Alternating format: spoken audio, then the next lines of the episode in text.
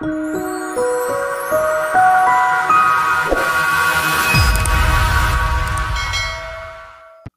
suerte para los que decían que hacen California porque la locura ya llegó. Este es Latin Market, tu canal de información y educación económica. Recuerda suscribirte a este canal y ayúdanos reenviando este video a tus amigos.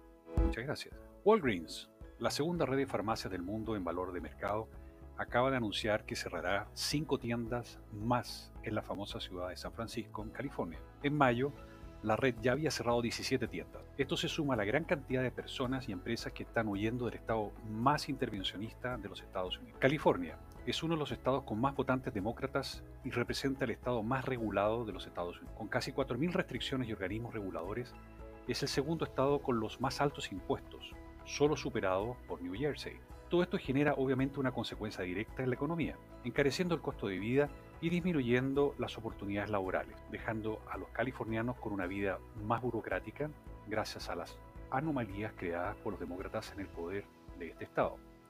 Además de Walgreens, podemos ver otros ejemplos como Hewlett Packard y Elon Musk, que anunció recientemente que la sede de su empresa Tesla deja California y sería trasladada a Texas a fin de tener mayor libertad económica. Otra señal es el éxodo de residentes a otros estados que cobren menos impuestos, con más ofertas laborales y mayor seguridad.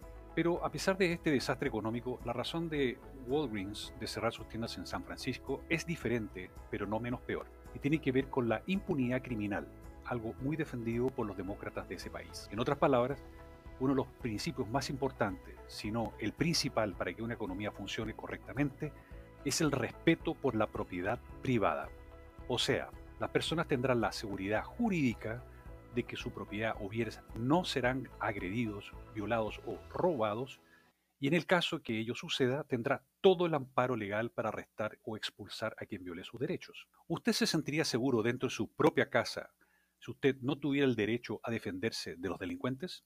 Bien, este principio también es válido para las empresas. ¿Cómo podría usted crear un emprendimiento como un negocio, una farmacia, sin tener la certeza que se puede tomar decisiones eficaces si su negocio está siendo asaltado? Prácticamente en el mundo entero robar es un delito, según los códigos penales, y la propiedad privada está protegida constitucionalmente. Pero existe un concepto que viene ganando fuerza en las leyes gracias a la izquierda, el principio de la insignificancia, bagatela u oportunidad, como es conocido en los países de nuestra región. Este principio fue creado para modificar la tipificación criminal de pequeños delitos, algo que según la legislación no haya causado perjuicios significativos o relevantes para el afectado. O sea, si el delincuente roba algo que el juez considera de poco valor para la empresa, el ladrón puede ser absuelto a través de una decisión totalmente arbitraria, dándole al juez la parcialidad de decidir si el bien robado constituye o no valor relevante para la víctima. Eso sí, este principio tiene algunos límites, como el que el perpetrador no haya cometido acciones violentas contra los afectados.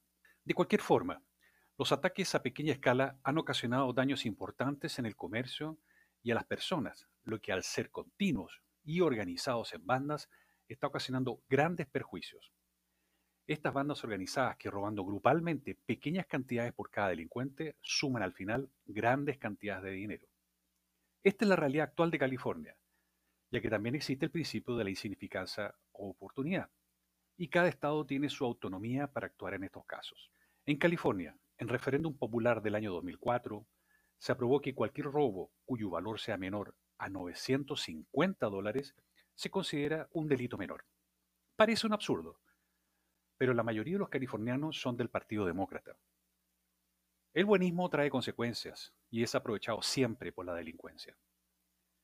El resultado final es que luego del referéndum, los hurtos aumentaron y la cantidad de tiendas disminuyeron, ya que acciones legales contra los delincuentes no generaban resultados y, se incentivó la masificación de los hurtos. Hoy, este delito se convirtió en parte de la cultura del Estado, atrayendo incluso a delincuentes de otros estados y países, siendo ya cotidiano en la vida de los ciudadanos. El periodista Thomas Fuller del New York Times le preguntó a un cajero de un pequeño almacén si era opcional pagar por la mercadería, después de ver a varias personas llevándose los productos de su negocio y saliendo sin pagar. Con todo esto, muchos criminales conformaron pandillas de robo organizado. Un caso famoso y viralizado en Internet fue el de un hombre robando Walgreens en San Francisco por cuatro días, sin poder ser tocado, porque créalo o no, los guardias podrían tener que responder por agresión. El crimen organizado está creciendo en forma impresionante en California, atacando tanto a las grandes tiendas como a pequeños comerciantes. Las pérdidas son tan grandes que se cuenta el testimonio de un pequeño comerciante que perdía más de mil dólares diarios por robos, haciendo finalmente inviable su almacén finalmente quebró. Parece una locura, pero es la realidad y es el resultado de dictar leyes absurdas, en vez de leyes justas y con sentido común. No sirve de nada negar la realidad. La propiedad privada es la base para que una sociedad prospere.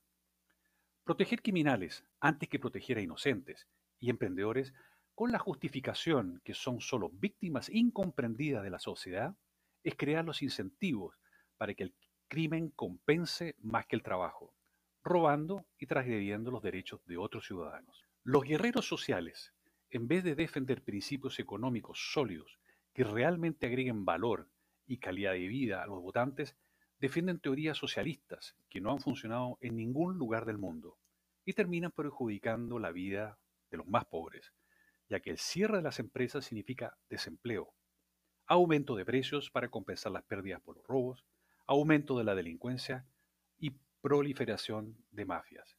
En resumen, debemos defendernos de los delincuentes y para empezar deberíamos sacar a la mayor y peor de las cuadrillas, reduciendo el tamaño del Estado y votando por los que defiendan la libertad y el emprendimiento. Este es Latin Markets, tu canal de información y educación económica. Recuerda suscribirte a este canal y ayúdanos reenviando este video a tus amigos. Muchas gracias.